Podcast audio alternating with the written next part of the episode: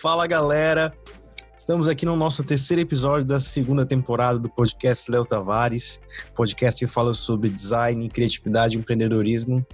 E hoje eu tô aqui com o João Marcos, já tá virando, sei lá, cara, já tá virando meio que do time aqui para conversar sobre vários assuntos massas, né, cara?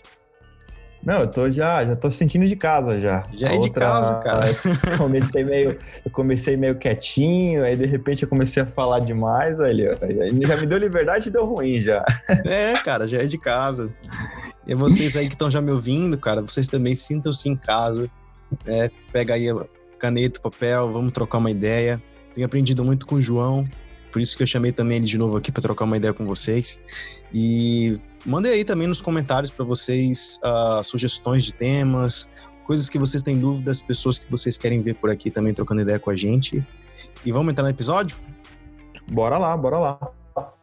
Então hoje a gente vai conversar sobre tipos de trabalho no design, né? Design em agências, design freelancer, designers em estúdio, trabalhar para grandes empresas ou trabalhar em casa e as grandes diferenças desses tipos de trabalho. Eu, João, já trabalhou em tudo quanto foi canto, empresas grandes, grandes, grandes contas, trabalho de casa, os dois ao mesmo tempo. Eu também já tive experiência de trabalhar com agência, trabalhar. Já fui convidado para estúdio, mas eu recusei, vou até falar o porquê. E trabalho como autônomo de casa, chamo pessoas para colaborar. E eu acho que para mim foi um modelo que até hoje é o meu preferido. Mas e aí, João, conta um pouquinho da tua trajetória aí, cara. Cara, então, sei como você tinha dito, trabalhar em agência, trabalhar em casa, trabalhar em estúdio, já trabalhei em agência em casa. Já tra... eu já fiz, acho que todo, acho que a maior parte desse tipo de trabalho que eu, que eu, já podia ter feito, eu já fiz. E por que que eu fiz isso? Isso foi meio que premeditado, né? Eu, na verdade, eu comecei muito cedo trabalhando de casa. Eu tinha eu, a gente estava até conversando, conversando rapidinho aqui antes, né, do bate-papo oficial, sobre eu, eu comecei muito cedo, então uma idade muito nova, assim, 12, 13 anos, eu já era, eu era o temido sobrinho, cara.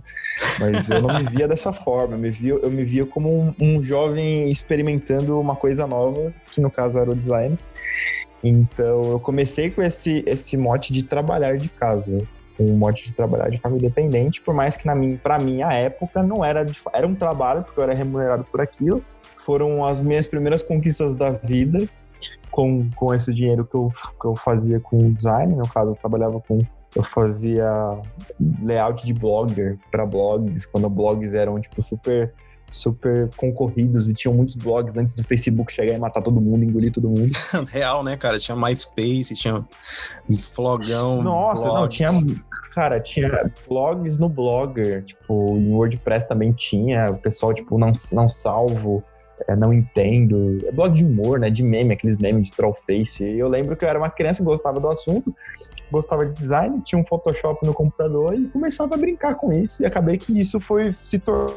Foram, foram os anos que me tornaram quem, quem eu sou hoje, né? Que não é muita coisa ainda, mas a gente está evoluindo. E no final do dia, essa foi a minha primeira experiência, então eu já comecei meio que de casa.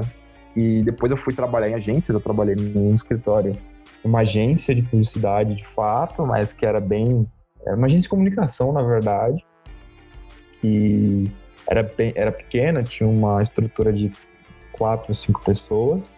A maioria das agências iniciais, assim, quando você vai começar a trabalhar, são pequenas, né? Agências de bairro, agências próximas onde você mora. Pelo menos comigo foi assim.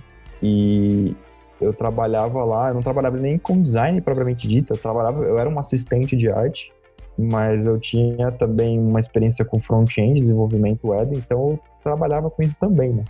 E, e foi minha primeira experiência em agência, eu fiquei mais ou menos um ano, um pouquinho menos de um ano lá, e foi aí que a, a, a parte da, de entender como é que um processo de uma agência é, funcionava, o que, que era um cara que geria projeto, o que, que era um Trello, o que, que era um gerenciador de projeto, um OneRunit, né, que a gente usava também na época e, como é que era o, o, fluxo, né? Como é que chegava o cliente até você, ou como, como chegava o cliente até a agência, ou se a agência prospectava. Então, eu meio que já comecei isso de propósito naquela época, perceber e falar, para onde que eu vou? Eu acredito, eu trabalho, eu trabalhei de casa aí na minha, na minha pré, na pré-profissão e acho que é interessante eu colher experiências para eu ter um estúdio ou para eu trabalhar de casa de fato. Então, como é que funciona o processo? Acho que foi a primeira coisa que eu tive quando eu entrei na agência. Eu tinha 17 para 18 anos, mas eu já tinha uma, uma perspectiva de querer trabalhar de forma independente, seja com um estúdio próprio, seja de maneira independente trabalhando de casa e tal. E essa foi a minha primeira experiência. E, meu, você quer que eu conte tudo? Porque aí tem coisa, hein, velho? Aí tem agência que vai e volta. Nossa, então eu acho que a gente pode ir entrando por partes, né, cara? E vou até pegar esse, esse comecinho, foi muito parecido com o meu começo, cara. É, antes de migrar mesmo para o design, eu era de publicidade, né? E nessa época da publicidade, é, eu fui trabalhar em alguns lugares, né? Na época da, da faculdade, estágios e coisas assim. E, cara, eu lembro que quando eu realmente tive um contato com, com o mercado de publicidade, eu vi que de fato não era minha vibe, cara. Eu, né, especificamente. Eu, eu trabalhei numa agência que era assim de meio médio porte, né? Atendi algumas contas é, regionais, norte, norte nordeste. E, tipo, eu era estagiário e trampava muito, cara. Tipo, muito. Eram muitas artes por dia, muitos posts por dia.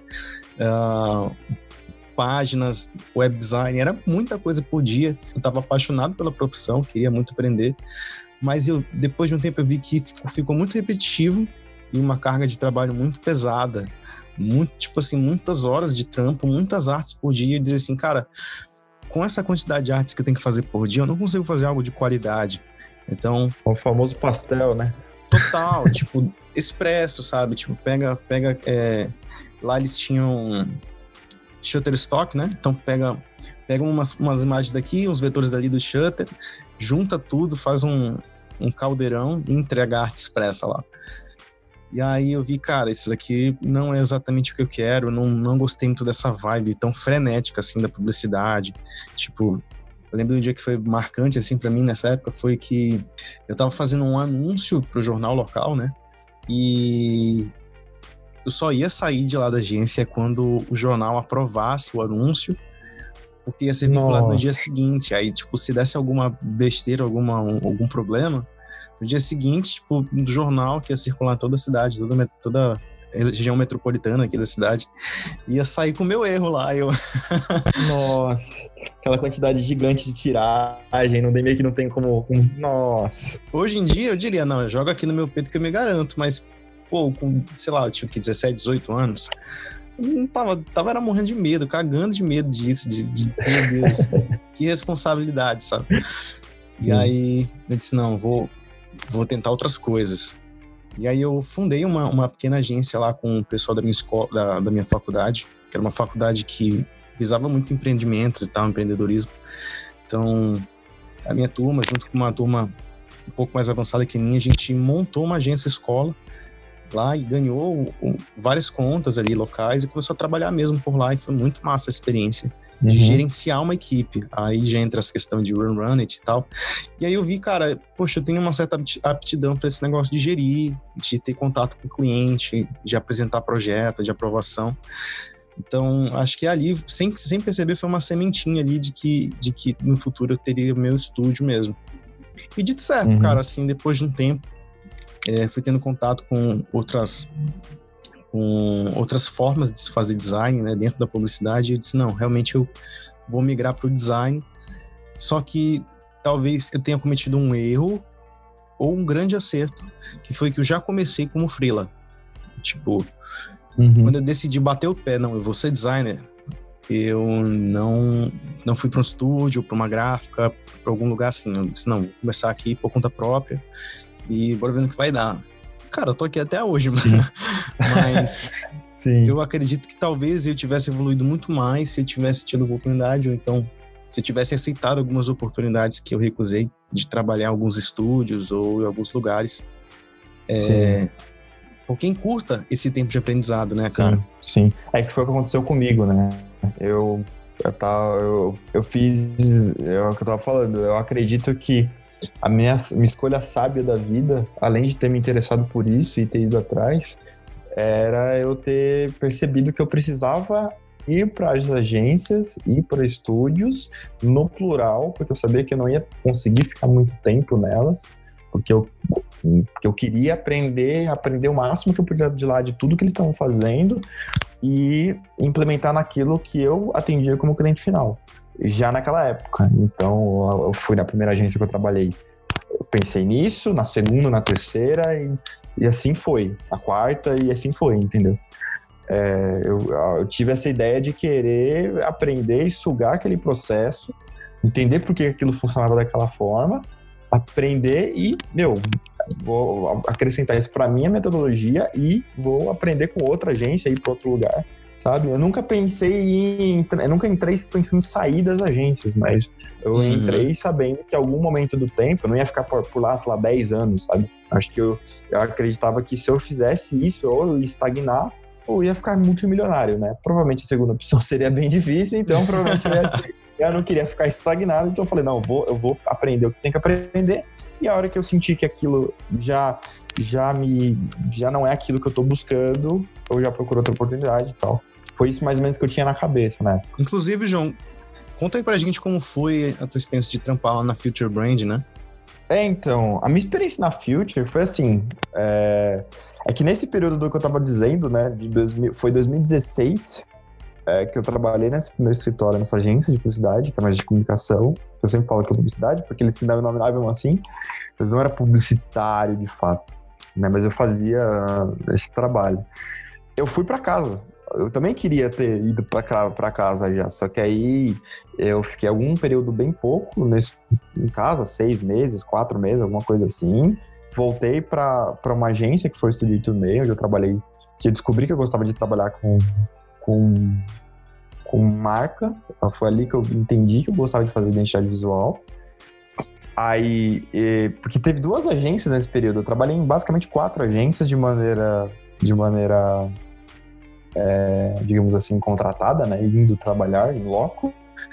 Trabalhei para um escritório em casa, com FII mensal, e a última agência que eu trabalhei foi em loco, que foi a Future, né? Agora você vai cortar essa parte, aí a gente, a gente pode encaixar aqui alguma coisa, porque tem muita coisa que aconteceu nesse primeiro tempo. Desde, a, desde a, da, da, da 86 até a Future aconteceu um monte de coisa. Sabe uma coisa que, que eu acho massa da gente falar também? Hum. Que até o que a gente estava conversando um pouquinho ali antes, né, nos bastidores, é que existe uma grande diferença dos profissionais de cada um. Eu acho que, na verdade, são, são estágios da vida, né? Então, Sim. até eu refalo aqui a frase que ele disse no começo. É, eu, eu, realmente não tenho preconceito com o sobrinho, cara. Eu acho que todo mundo começa com um sobrinho, sem saber direito Sim. como é que funciona a parada, como é que. como cobra. E eu tenho certeza que os caras não estão ali, tipo, querendo prostituir o mercado. Os caras estão querendo entender. Aprender, como... não, foi o que eu fiz, é. Então, tipo, sim.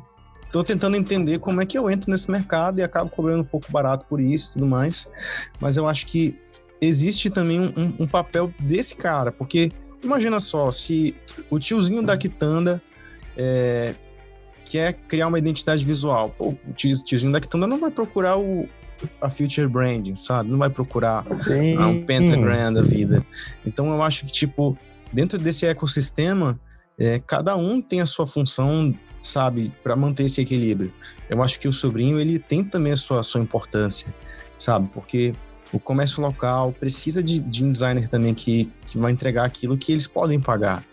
Né? Tipo, se a gente também começar a olhar por essa ótica, é, existe um, um, tempo de maturidade tanto para o designer quanto para o mercado que vai consumir o design. Né? Então, por exemplo, Vou, vou dar o um exemplo aí do, desse, desse sobrinho, vou chamar ele de Ciclano. José. Ciclano. O Ciclano. O Ciclano tá começando agora, e aí, cara, ele tá tentando entender, ele, ele já começou certo, ele já assinou a Creative Cloud lá. tá tentando entender como é que ele vai pagar isso. E aí tem uma, uma, uma quitanda perto da casa dele. Ele foi lá e cobrou para fazer a identidade da quitanda por 200 reais. E aí o pessoal da Quitanda pegou e pagou ele. E a Kitanda começou a ter um resultado a mais. Aí percebeu, poxa, cara, esse negócio aí de design faz diferença, sim. Olha, a galera tá, tá começando a, a enxergar a Kitanda de forma mais profissional, mais higiênica e tudo mais. Sim. Kitanda começou a atender Agregou não só... valor, né, naquilo que ele, que ele vende, né? Não é só uma Kitanda, é a Kitanda que tem uma marca, que tem um posicionamento é. minimamente visual, tem alguma coisa, né? Tem uma assinatura ao menos, né? Aí a Kitanda começou a se tornar um mercado virou um mercado que, ao invés de atender só o bairro, começa a atender ali uma localidade um pouco maior. E aí, isso também impulsionou o trabalho do Ciclano. O Ciclano, pô, acho que eu posso cobrar mais. E aí, quando vê outras quitanas começam a chamar o cara, ele começa a investir em equipamento, investir em crescimento. Ele não é mais o, o, o sobrinho. Agora ele já, já se instruiu e ele virou freelancer, né? Ele tem ali o seu espacinho autônomo e tal, começou e começou a, a, se engajar com a comunidade, começou a entender melhor como é que funciona e tudo mais. Quando ele vê, ele vai trampar numa agência. Na agência, ele começa a atender uns outros clientes, começa a, a entender melhor sobre os processos de design, começa a ter a própria metodologia. E aí ele começa, de fato, a entender, poxa, esse é um caminho que dá para seguir e ele decide uh, criar o próprio estúdio. E aí o Ciclano já começou a ter renome, começar a atender é, agências de médio porte, é, começou a atender um mercado regional, mercado da cidade dele, começou a investir na internet. Quando vê, ele já começou a trazer outras pessoas para os projetos, já começou a se tornar mesmo um estúdio grande. Quando vê, o Ciclano é dono de um, de um grande estúdio regional que tem uma influência internacional. Sim, e é, e é uma história que acontece, né? Tipo, você contou imaginando um, uma, um cenário que é real, cara. Quanta gente já não, já não fez esse caminho, né?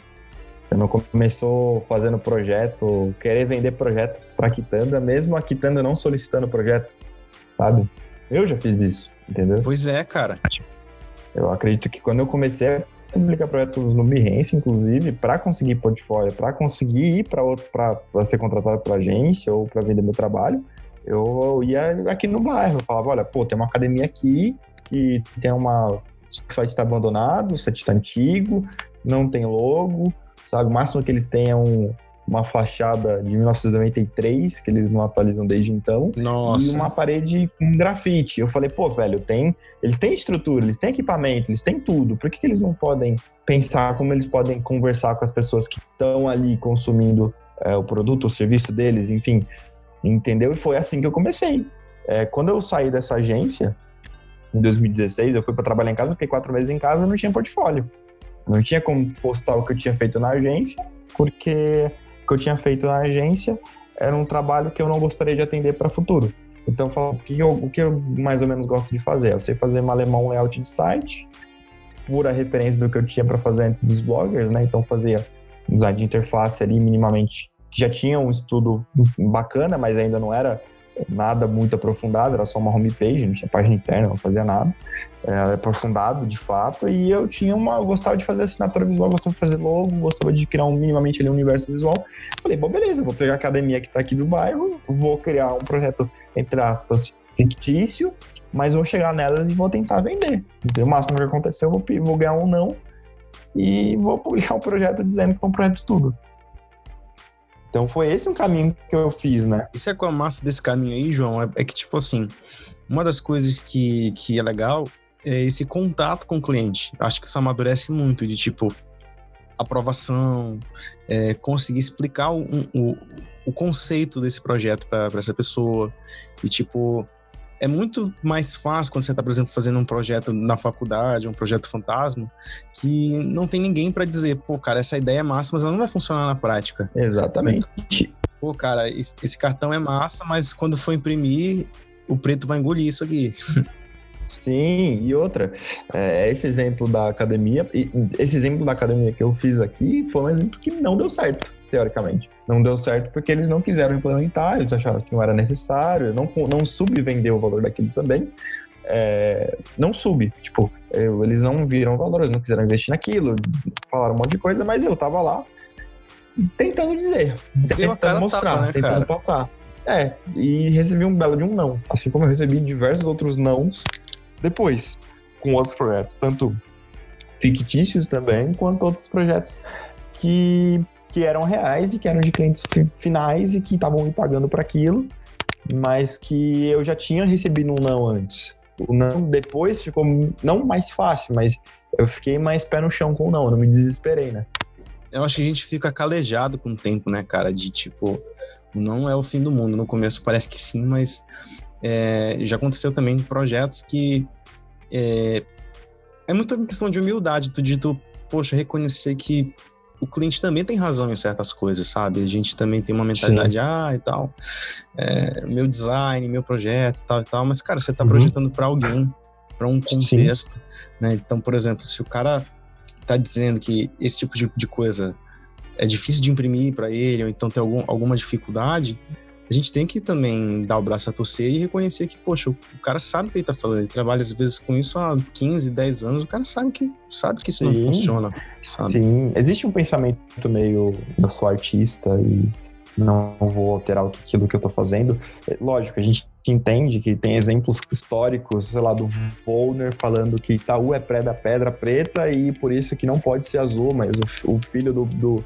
do presidente do Itaú dizendo que quer azul e amarelo. Existem essas histórias que são até lendas icônicas e mitológicas, né? A gente no design aqui.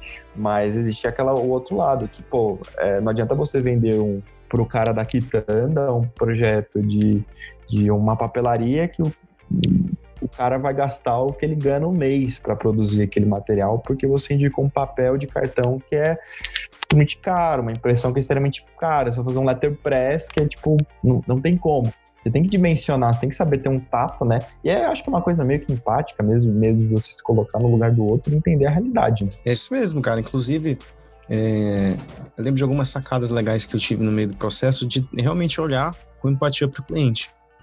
De tipo, teve uma vez que eu fui chamado para fazer um, um catálogo grande de, de uma fábrica de, de equipamento para academia. Então, tipo, tinha muitos equipamentos mesmo, né? Imagina, uma academia tem cerca de, de que, uns 24, 30 aparelhos, dependendo do, do tamanho, né? Uhum. Eu precisava fazer um catálogo é, extenso, com todos esses aparelhos e tudo mais, mas aí o cara me disse, não, deixa também um PDF para mim, porque eu costumo mandar sempre esses catálogos pelo WhatsApp é, para os clientes que entram em contato comigo, porque muitos deles também não são locais, são de outros estados e tal, e, e fica difícil de eu, de eu levar impresso. Então eu preciso dele também em PDF. Uhum. Aí disse, poxa, cara, então. Eu fiz isso de surpresa, né? Então, poxa, mas já que esse cara ele tá mandando pelo, pelo WhatsApp e tal, eu acho que não faz tanto sentido ele investir em papelaria, em imprimir um catálogo tão extenso e tudo mais. Então o que, uhum. que eu uhum. fiz? Eu peguei lá o. Eu tava também afim de experimentar o Adobe XD, que na época tava, tinha acabado de ser lançado eu peguei e criei para ele uma experiência de aplicativo. Tipo, criei um app. Um app catálogo, em que a pessoa entra lá e tá dividido por categorias, tem fotos, eu criei toda uma experiência e mostrei pro cara. legal, velho. Nossa, foi muito louco, cara. Porque, tipo assim, essa sacada não foi, tipo, ah, eu quero fazer design. Eu olhei pro cara e disse, bicho, esse cara vai gastar muito com impressão, isso não vai ser tão prático, ele precisa de algo que dê para mandar pro WhatsApp e a pessoa possa ter uma experiência legal. Então, o Adobe XD, por mais que ele não, não gere um produto final, né, ele deixa um link de compartilhamento que as pessoas podem, podem ter acesso ao produto. Eu peguei, compartilhei com ele uhum. e ficou louco, saca? Tipo, nossa, mano, que massa isso aí, vamos tocar pra frente e tal. E aí, isso é um processo de empatia, né, cara? Sim, é não, é o processo, é o processo de design isso, Léo, é o processo de resolução de problemas. Entendeu? A gente, é lógico, a gente tem o lado estético, tem que, tem que ser avaliado todo o projeto, porque design é sobre estética e funcionalidade, é forma e função, mas você resolveu o problema dele, sabe? É, o problema dele era ter uma entrega de um catálogo de academia que ele precisa enviar para pessoas, ele precisa mostrar para pessoas, e que ele precisa ter uma experiência naquilo, ponto. Esse é o problema dele. Qual que é o problema de design que você resolveu? A forma, o, método, a ferramenta, o, aquilo é tudo que é depois do, do, do, Você tem problema e a resolução do problema. Você tem uma problemática para ser, ser, ser levada em consideração. Você resolveu ela. Então, acho que é, é, é, sobre isso que design se trata, sabe? E, e não só enxergar aquilo tipo, putz, ah, preciso de um catálogo é, que, do WhatsApp. Aí o cara já olha com uma cara meio de, ah, putz, é no WhatsApp, ah, não sei o que, a leitura é ruim, ah, no celular não dá pra ler direito. Você pode encarar de duas formas o mesmo problema, né? Pior, cara, é isso mesmo. E uma das coisas que a gente estava conversando também lá em off, que eu acho que é bacana de trazer, é que tipo de cliente que consome essas variadas, essas variadas, uh, como é que eu posso dizer, possibilidades de, de, de contratar um designer, né? O que, que tu acha sobre isso? Tipo, qual é o cara que contrata o freelancer? Qual é o cara que contrata o sobrinho? Qual é, o, qual é a empresa que contrata o. Não, cara, eu acho que quem. É, acho que tem muito a ver com o que você falou sobre a, a percepção do que a pessoa mesmo tem, ou o poder, poder de investimento e percepção de valor. O poder de investimento é quanto que aquela pessoa tem para disponível para investir naquele projeto, entendeu? por mais mínimo que seja, às vezes as pessoas precisam de uma atenção, por mais que elas não tenham tanto dinheiro disponível, por N motivos. Sei lá, seja uma empresa emergente, um negócio que acabou de começar e que precisa de uma atenção, ou mais um escritório gigante, um cliente gigante, uma multinacional, um banco, é, uma empresa de que, sei lá, de, do ramo alimentício que seja gigante. A dimensão, acho que quem, ah, sei lá, uma, um, um Bradesco, um banco, um qualquer XY, ele vai procurar um escritório que tenha a dimensão tanto é, de poder de atender, né? Que, ou seja, não vai ser um cara, às vezes, sozinho, vai ser um escritório com, sei lá, 30, 40, 50 pessoas. Não vai ser a galera, assim, não vai ser a, pessoa escolhida, o cara que está trabalhando em casa não vai ser escolhido pela, pelo, pelo escritório, lá, para um projeto de uma empresa menor, com tamanho menor. Lógico, vai ter exceções, vão ter exceções. Vão ter caras que trabalham sozinho ou que trabalham de casa, com uma estrutura que não seja necessariamente alocada, que são ele mais dois, dois, duas, três pessoas ali que vão estar em uma forma de agência atendendo clientes médios grandes que têm impacto nacional. Só que, em média, pelo menos o que eu recebo, como é, João, como um profissional é, independente, como um designer independente, são pequenas e médias empresas e startups.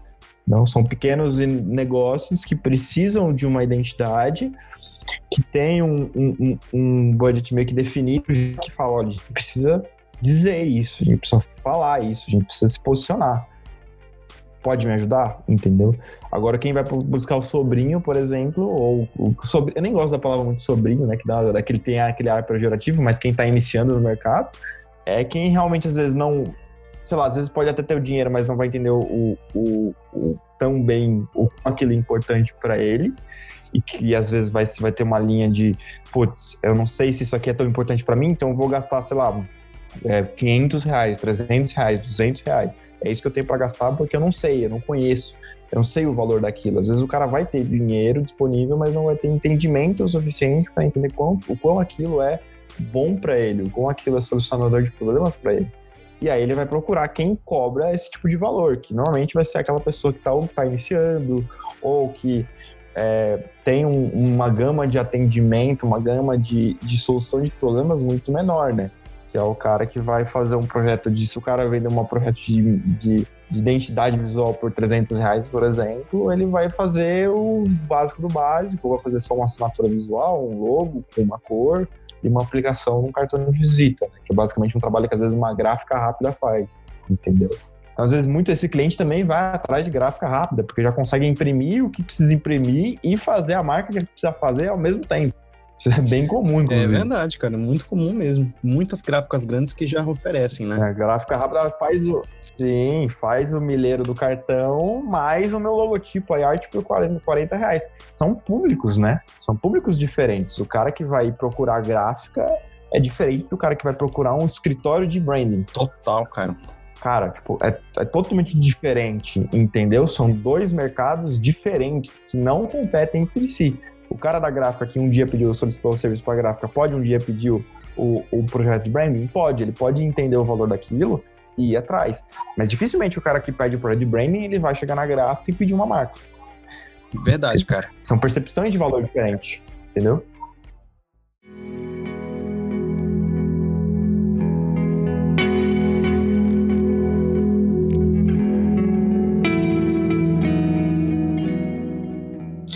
E sabe uma coisa que eu achei interessante? Essa semana agora eu também eu recebi um pedido da Austrália. Estava conversando com, com esse cliente e tal. E eu tive uma percepção de que os, os clientes que vêm de fora, eles têm uma noção muito maior do, do, do, quanto o design pode agregar no, no, no produto deles. Então, tipo, demais, demais. Eles não têm pena de investir em design como, como aqui no Brasil, sabe? Eu, mas também eu acredito que em alguns países essa questão do design já tem uma cultura muito mais forte, já é uma profissão muito mais Sim. madura do que aqui no Brasil, né? Porque, querendo Sim. ou não, design chegou aqui no Brasil, se eu não me engano, chegou por volta ali dos anos 50. Então, poxa, é, é uma profissão muito, muito, nova. É embrionário, total, velho. É, é totalmente diferente vender um projeto para a Alemanha e vender um projeto para o Brasil. É, não, não julgando mérito, julgando nem nada. É, eu acredito que é, a cultura é, é diferente. Cultura de percepção é diferente, cultura estética é diferente, arte é vista de uma maneira diferente, arte é consumida de uma maneira diferente.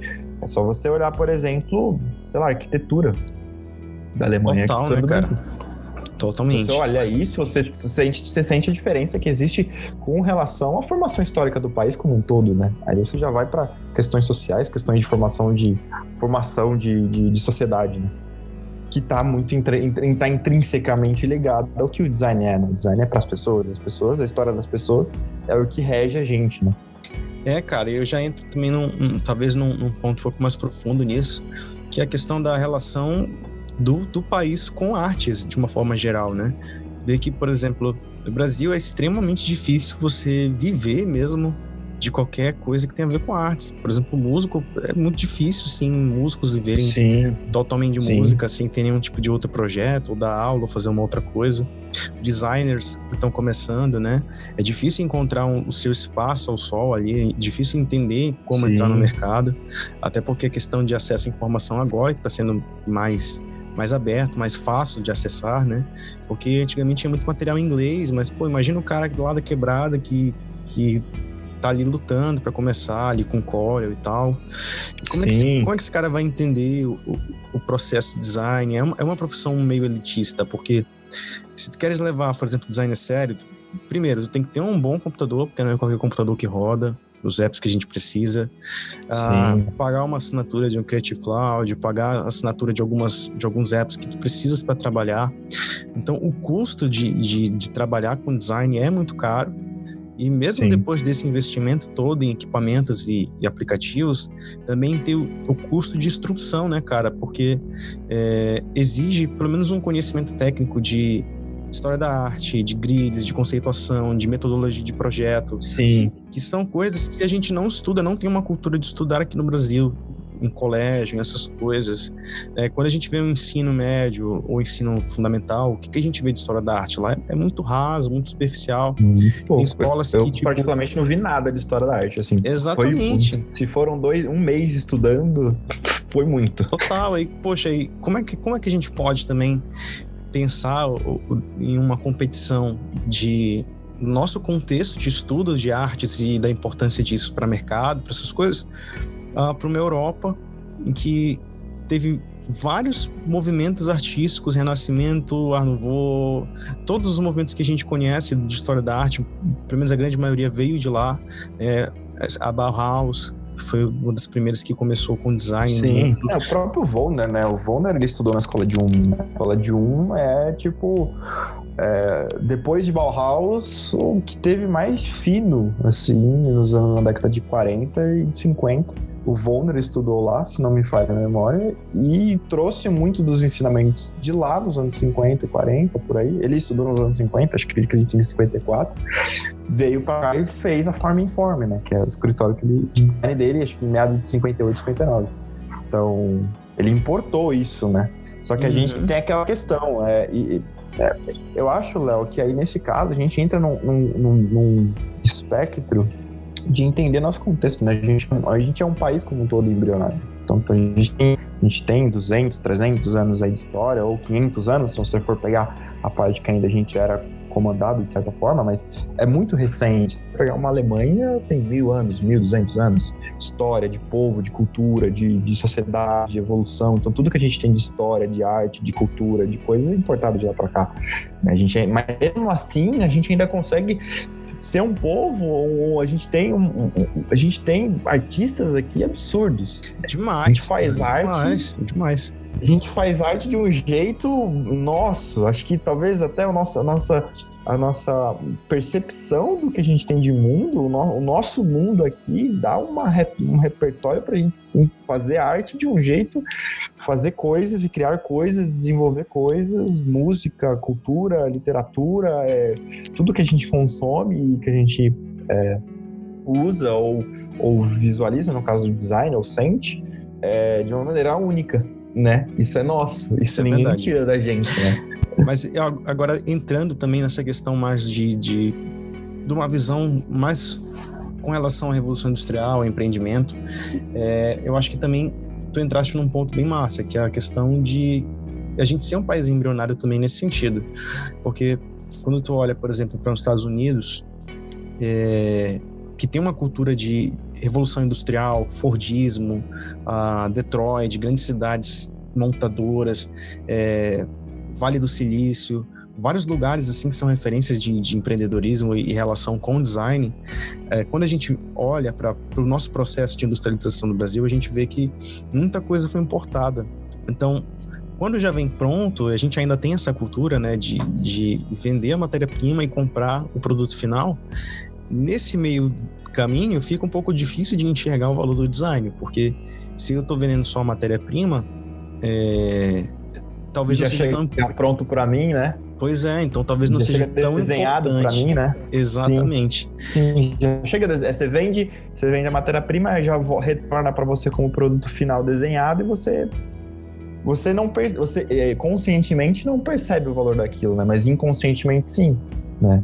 Por isso que a Apple é tão caro. Exatamente. Falando de Apple, cara, é impressionante que eu moro aqui em Belém, né, no norte, e a quantidade de ferro, alumínio que sai daqui é, é tipo de, de deixar a boca aberta, cara. E aí a gente comprando o Apple, quanto é que tá um iPhone hoje? Com dólar 5 pontos. Cara, eu, eu, é, é, mais ou menos o meu rim e um terço do meu pulmão esquerdo, talvez, pra comprar iPhone novo. Cara, eu sou pegado para falar porque eu tenho um iPhone, né? É que vive na tomada carregando, inclusive, mas Cara, é design, né? Tipo, é design. É, total, cara. É uma das coisas que eu, que eu sempre falo, é tipo assim, bicho, se tu queres ser designer e tu ainda não entendeu que investir em design vai ser também o teu diferencial, você ainda não entendeu o design. Eu já, eu já falei isso para um cliente uma vez que tava usando iPhone. Total, né? Sério, tipo, não sei que contexto que era a conversa, mas ele, tipo, não, faz isso aí, não se preocupa com tal coisa. Eu falei, bicho, você usa um iPhone, velho. Você se preocupa com isso inconscientemente. Conscientemente, talvez não.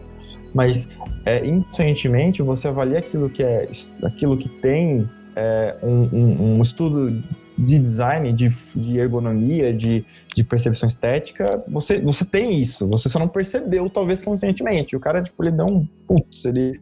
Acho que estourei a cabeça do rapaz ali, mas ele entendeu. Ele ficou um pouco atordoado, mas depois ele entendeu. Porque era realmente aquilo, sabe? Eu tava numa, numa reunião, tipo, uma videochamada com ele, ele com um iPhone pra lá pra cá, pra lá pra cá, pra lá pra cá, e, e, e falando sobre coisas completamente contrárias daquilo que ele tava segurando na mão. Então eu agradeço o tio, o tio Jobs que fez eu fechar um projeto. Fez eu fechar um job. Adum. Vou falar nisso, cara. É... Com, qual foi a tua experiência? Tipo assim, como é que tu avalia essa, essa diferença de trabalhar com grandes projetos, grandes marcas, tipo a Bradesco, esses bancos e essas marcas que tu tinha acesso quando tu trabalhava para grandes estúdios, para as marcas que tu trabalha uh, enquanto freelancer, tipo os microempreendimentos, os MEs. Cara, tem bastante diferença. É, aquilo que a gente estava falando sobre diferença de valor, diferença de valor preço e valor percepção, né? Tangível e intangível. É, eu acho que assim, meu, minha experiência trabalhando com grandes clientes é, é aquilo. É uma via de mão dupla. Tem partes boas e partes ruins. As partes boas que você vai, se aquilo sai para a rua, você tem uma repercussão absurda. A quantidade, a chance de você, por exemplo, ter notabilidade, ganhar prêmios com aquele, com aquela solução é gigante. Só que é tudo mais, um processo muito mais demorado, um processo que passa por muitas pessoas, um processo é, que exige uma, você tem uma carga de responsabilidade que se você, por exemplo, não tem tanta experiência, você dá uma travada então, quando eu fui trabalhar na Future, por exemplo, eu fui convidado a trabalhar lá. Foram, foram, foi um período bem interessante, porque eu já cheguei trabalhando com Riachuelo, né? Não era a Riachuelo em si, mas uma marca dentro da Riachuelo, uma marca é, de, de financeiro dentro da Riachuelo que ia começar a se expor mais e eu tinha que fazer minha identidade. Então foi basicamente a primeira coisa que eu fiz quando eu cheguei lá. É, e, você, e durante, sei lá, a primeira semana você tem que se habituar a entender que você está num escritório que tem 150 pessoas. Na semana anterior você estava trabalhando de casa sozinho, entendeu? E você só se arrumava de cima, de, do, do, da cintura para cima. E de repente você tem que sair de casa e, e atender clientes gigantes. Aí eu percebi isso, eu percebi que tem um peso de responsabilidade, que é gigante, é, por conta da repercussão, por conta da, da, entrega em si, que não me acuou de nenhuma maneira, mas que eu entendia o, aquilo. É como se basicamente você jogasse no Palmeiras, no Corinthians, no Santos, no, no esporte, no, no, entendeu? É tipo assim, é você tá num time grande. E quando você tá trabalhando é, sozinho ou é, de maneira autônoma, com clientes menores, é aquilo, a parte boa, que você vai conseguir conversar diretamente com o cara que vai decidir as coisas, você vai conseguir é, uhum. conversar com ele, é, explicar o valor daquilo que você está falando, do que você está dizendo e propondo, você vai conseguir é, ter feedbacks muito mais rápidos, muito mais assertivos, porque não tem telefone sem fio. É, o projeto sai muito mais rápido para a rua. Só que tem aqueles, aqueles, aqueles contras, né? Você não, é, você tem que para você ganhar um prêmio de design vai demorar mais tempo, para você talvez você não chegar a ter essa relevância.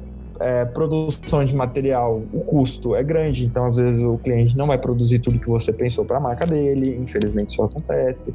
Você vai enfrentar problemas do tipo é, a, a, responsabilidade existe, é tão grande quanto atender clientes grandes, porque você está tratando basicamente do sucesso ou insucesso de um, de um, de um empreendimento, de um, de uma é, de um, um, cliente seu. Então, se você faz alguma coisa errada, é, você basicamente tem uma responsabilidade de que se aquilo não der certo, talvez, lógico que não diretamente, porque isso envolve até o produto do cara, o atendimento do cara, a estrutura ambiente do cara, tudo, mas você pode ter é, você pode ficar com esse, esse, sentimento de tipo, será que uhum. meu design não Você acaba sendo participante de, do sucesso ou do fracasso, né? Sim, você, você quando ele, ele, ele a gente tende muito a falar, tipo, o design tem um fator motivante de, é, de sucesso. Aquilo pode funcionar muito melhor se tiver design bem estruturado, bem aplicado e tiver propósito. Mas se não tiver um estudo adequado, se não tiver um propósito adequado, se não tiver uma aplicabilidade adequada, aquilo também pode ser um fator de insucesso. Pode ser um fator de de, de que mais atrapalha do que ajuda, entendeu? Por isso que às vezes muitas, muitas, muitas pessoas tipo, criam empresas e depois, um, dois anos depois, marca. Uhum. E percebe que aquilo não está dizendo aquilo que, aquilo que gostaria que dissesse. percepção de valor está errada, é, o que está sendo alinhado com um discurso, discurso interno e externo é diferente, e aí que você entra com, com design estratégico nisso. Essas são basicamente as duas percepções. Além do valor, aquilo que a gente já sabe que, que é fato, um projeto para uma marca gigante, para uma marca desenvolver uma marca grande que, cara, tem milhões de investimento, vai ser milhões de investimento de marca. Desde implementação daquilo até desenvolvimento da, da estratégia, do posicionamento, do design em si. E para gente que trabalha em casa, a gente vai atender clientes com com poder aquisitivo menor, entendeu? Aquela é dimensionamento de projeto. Né? Eu acho que a questão do, cara, do, da inteligência emocional entra muito forte aí, porque eu acho que um dos fatores que é muito determinante nessa nesse processo de crescer, né, de, de pequenos projetos para projetos maiores, é o que tu falou. É tipo, cara, uma pequena decisão, um pequeno tropeço, ele pode custar muito dinheiro para essa empresa que está te contratando. Então, isso acaba travando muito a gente. No fundo, é, muitas vezes eu também já tive isso, de sentir um certo medo dessa expansão, desse medo de, de atender alguns clientes, uh, por causa da responsabilidade das tomadas de decisão. E acaba que algumas coisas que são muito simples, algumas decisões muito simples sobre cores, ou que tipografia ser usada, ou que tipo de material ser aplicado, acabam se tornando grandes por causa do, da dimensão que um erro pode, pode causar numa empresa. É como Sim. tu falou, é como jogar num grande clube. Tipo, um vacilo teu numa várzea é totalmente diferente de jogar, tipo, um, uma final de brasileiro. totalmente sim. diferente, cara. É o mesmo erro. Só que o peso desse, desse, dessa responsabilidade é muito maior. É que nem, como eu estava falando lá no começo do podcast sobre aquela questão do anúncio ser aprovado para o jornal, etc. É, como eu disse, né? Hoje em dia, eu me sinto totalmente confiante de, tipo, jogar assim, mano, pode jogar que eu mato no peito e resolvo essa parada.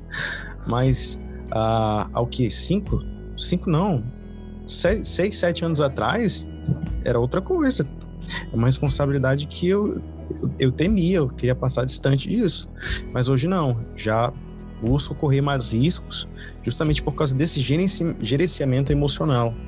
É que eu acho que é uma das coisas que já entro também numa pergunta engatada com isso, que é alguns passos práticos que a gente precisa fazer para se expandir de iniciante ou sobrinho, né, como a gente disse, a gente vai evitar esse, esse termo, de iniciante uhum. para uma agência mais frila para começar a atingir grandes marcas. O que que tu percebes que são alguns passos práticos que a gente pode dar para começar esse processo de expansão? Isso depende muito de alguns fatores, né? Por exemplo, depende muito do objetivo de cada um, né?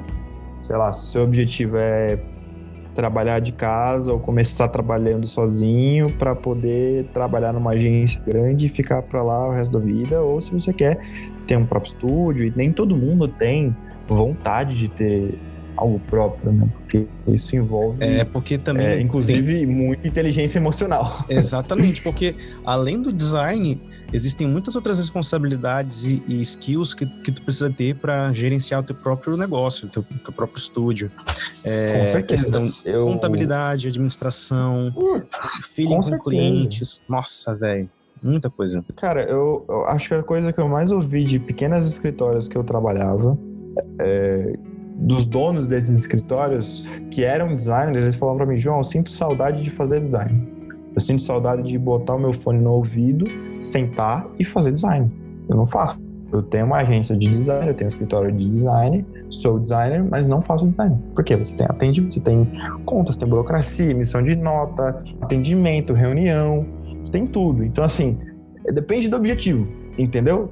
É, o, a, voltando à pergunta que você fez, falou, putz, qual o caminho seguir? Eu acho que se eu pudesse dar dicas daquilo que eu vivia, é estudar, velho. A primeira coisa de todas, seja do método formal, né, seja uma faculdade, seja é, é, fazendo cursos que são muito importantes para você, ou no método informal, cara, que é o que? Você sentar, é, comprar livros, estudar, é, virar noite estudando, é, aumentar seu repertório, aumentar é, buscar consumir conteúdos diferentes, conteúdos que você não consumiria, sabe? É muito interessante você ver um filme que você não veria, é, assistir uma série que você não assistiria, ouvir uma música que você não gosta. Não porque você vai gostar daquilo, porque você vai passar a admirar aquilo. Você pode até chegar nesse nível, mas para você é, absorver coisas diferentes, é, ver coisas diferentes. É, então, eu acho que a dica seria essa, né? Você basicamente estudar para entender talvez qual é o seu objetivo. Então, talvez você vai ter que começar tateando e falar, pô, beleza, eu tô iniciando, cara, não sei nada sobre design. O que, que você pode fazer? Cara, você tem um YouTube, você tem uma internet na sua frente que te dá uma infinidade de possibilidades de, de experimentação, de teste, de criação, de estudo, é, diversos cursos, diversos, diversas aulas grátis, diversas coisas no YouTube, por exemplo, que você pode consumir para entender onde você pode, que, o que te chama mais atenção. Né? E aí depende, aí dali para diante é o teu, basicamente a tua vontade, o teu, a tua perspectiva, o que você tem de objetivo. Ah, putz, não, João, eu quero ficar em casa, trabalhar de casa. Então, pô, eu vou dizer para você o que eu fiz. Olha, o que eu fiz foi trabalhar em agências, pegar uma metodologia de cada uma delas, misturar tudo, fazer um shake e tomar. E começar a aplicar isso no meu dia a dia. ah, não, João, eu quero Pode trabalhar num escritório gigante. Ah, então pera, então você quer trabalhar num escritório gigante?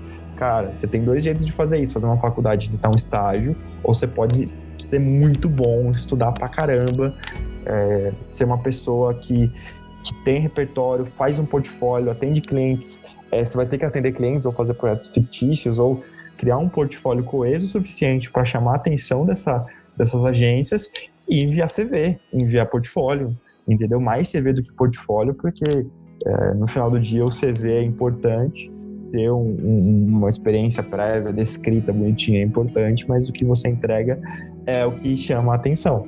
Então, é, são, são dicas diferentes para caminhos diferentes, né?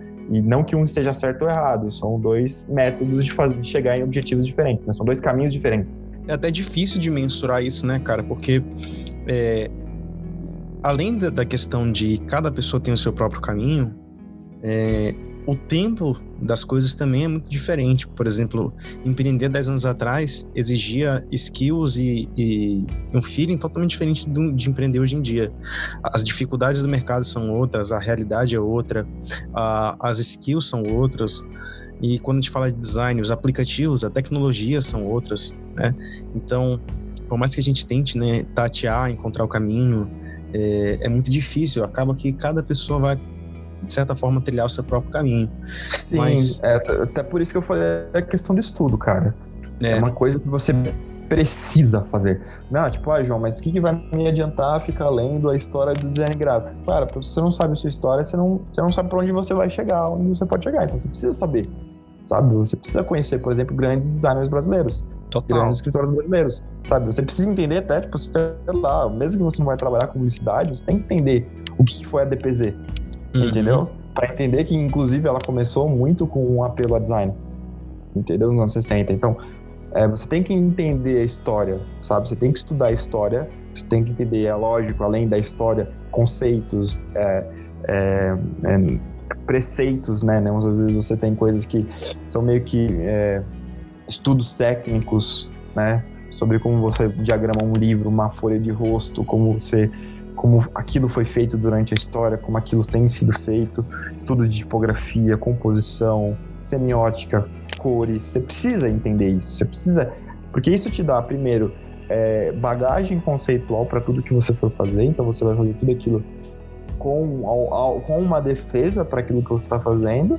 É indiferente se você for trabalhar em agência ou em casa, você precisa ter um embasamento naquilo que você está fazendo e, cara, aí o jeito que você vai fazer, se você vai fazer um curso para se especializar numa área, ou se você vai fazer uma faculdade para pegar uma parte mais generalista, ou se você vai sentar o seu na cadeira e ficar lendo livros durante um, devorando livros e vendo vídeos e aumentando sua referência, seu repertório, caçando referências e vendo que outros estudos e grandes empresas fazem, aí já é com você, entendeu?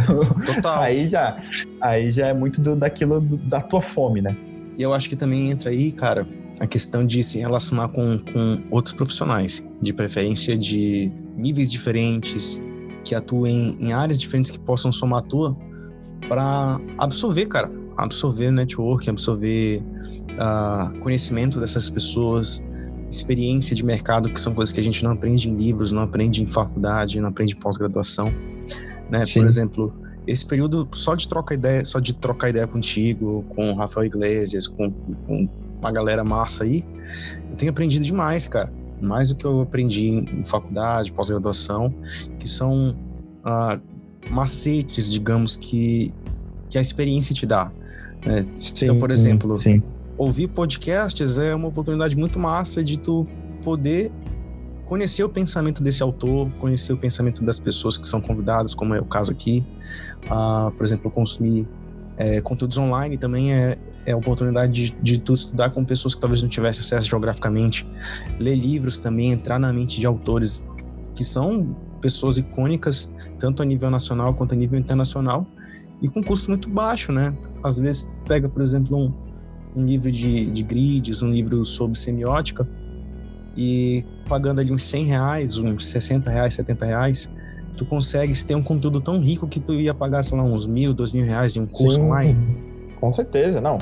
É, tem muita coisa que você consegue abstrair lendo o livro, e eu sou uma prova viva disso, né? Eu tenho basicamente toda a minha formação que eu tenha é livro. É sentar e ler, sentar e ler, sentar e estudar, sentar e estudar. Porque eu gostava muito de ler, gosto muito de ler. Eu falo gostava porque hoje eu preciso fazer meu óculos e eu não consigo ler, eu vou ter que comprar um Kindle.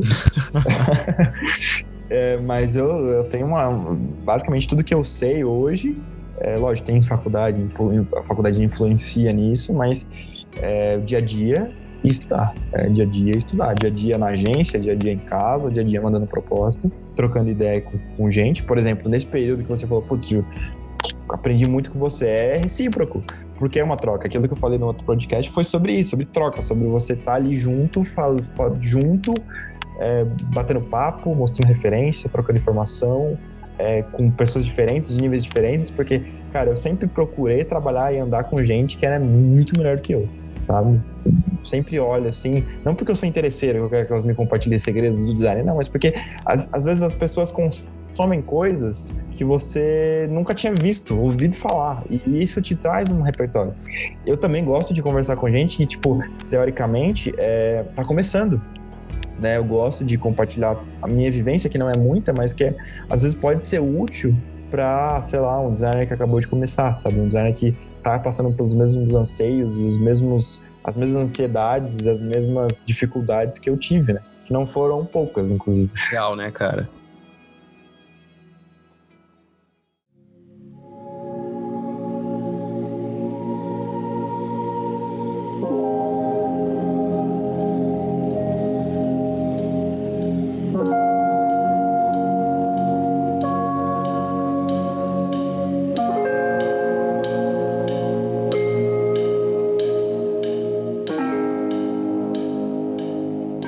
Agora nosso tempo tá acabando, então vou abrir um espaço aqui para a gente se despedir, né? Então, pô, João, queria te agradecer de novo, cara, por, por esse tempo aqui disponível, por todo esse feedback, por todas essas, essas histórias que tem compartilhado com a gente. É sempre um prazer te ter aqui, cara. Gosto muito de trocar uma ideia contigo. Você é um cara massa demais. E queria deixar aí um espaço para tu abrir, pra galera é, conhecer mais o teu trabalho, conhecer todas as coisas que tu tem feito. Até aquelas, aquelas paradas massas que tu tem feito no Instagram, cara. Eu agradeço de novo o convite, né? Espero que eu tenha, sei lá, sido útil para as pessoas que, que nos ouviram até aqui e que eu justamente eu possa ter compartilhado alguma coisa interessante, que possa ter dado um insight legal em você para fazer alguma coisa que você não tinha pensado ainda em fazer, sabe? É, e eu aprendo de, de, zilhões de vezes mais por estar justamente aqui. E agradeço muito o convite novamente, porque é, é eu gostaria de dizer mais, assim, mas às vezes não sei o jeito. mas isso é uma coisa que a gente vai também aprendendo com o tempo. E a gente só aprende o quê? Empírico, fazendo. E, e sobre as minhas redes, cara, eu tenho um Instagram, é joãomarcos.me. Lá eu tenho publicado justamente isso, quando que a gente estava falando de compartilhar experiências. É, são pequenas entrevistinhas, assim, bate-papos, meio que semelhantes entre si, mas para a gente conseguir ter dif é, é, diferenças de perspectiva com relação a portfólios no Behance, como você consegue ser relevante por lá. Eu desenvolvi um portfólio que tem uma certa relevância lá e me solicitaram, pô, João, por que você não conta um pouco mais de como que você fez o seu Behance? Só que todo mundo meio que já faz isso todo mundo meio que conta como fez o próprio Behance. Então, por que, eu não posso chamar uma galera que trabalhou com diversas áreas diferentes, tipo marcas, é, embalagem, ilustração, juntar tudo e, e pegar essas diferenças entre os cursos e entender as vivências de cada um. Então é basicamente isso que eu estou compartilhando lá. São pequenos textinhos, pequenos bate-papos, assim, mas para a gente ter uma, uma elucidação do que cada um traçou, trilhou para chegar onde está. É, até agora são dois. É, o do Gabriel Ramos e do Rafael Iglesias. Hoje, no dia que a gente está gravando, é, saiu ou vai sair o do Thunder Rockets, que é do Matheus Cristóvão, que também tem um, uma repercussão gigantesca lá. E o meu Behance também está lá no meu Instagram, é joãomarcos.me, acho que todas as minhas redes sociais são essas. É, se não me engano, acho que o Facebook tá ponto .me, não sei, mas procura João Marcos Me ou João Marcos Designer Gráfico e você encontra lá, beleza? Que massa, galera. Que massa, João. E galera, vocês que estão ouvindo a gente, é, deixa lá seu like no Apple Podcast, deixa salvo também lá no Spotify, segue a gente no Spotify, que tudo isso ajuda o conteúdo crescer, alcançar mais, mais gente, né? E eu falei no podcast passado, né, que vocês poderiam ter dado uma olhada lá também no site. Ele ainda não tá pronto, tá? Mas em breve vai ter, já deixa salvo aí, é podcast.leotavares.com, onde vocês vão poder ver todos os episódios, ouvir, na verdade, né? Mas também vão poder ver todas as referências que a gente está falando em todos os episódios, tá? Compartilha com a galera e vamos crescer junto. Então até a próxima, Valeu, galera. Valeu, João.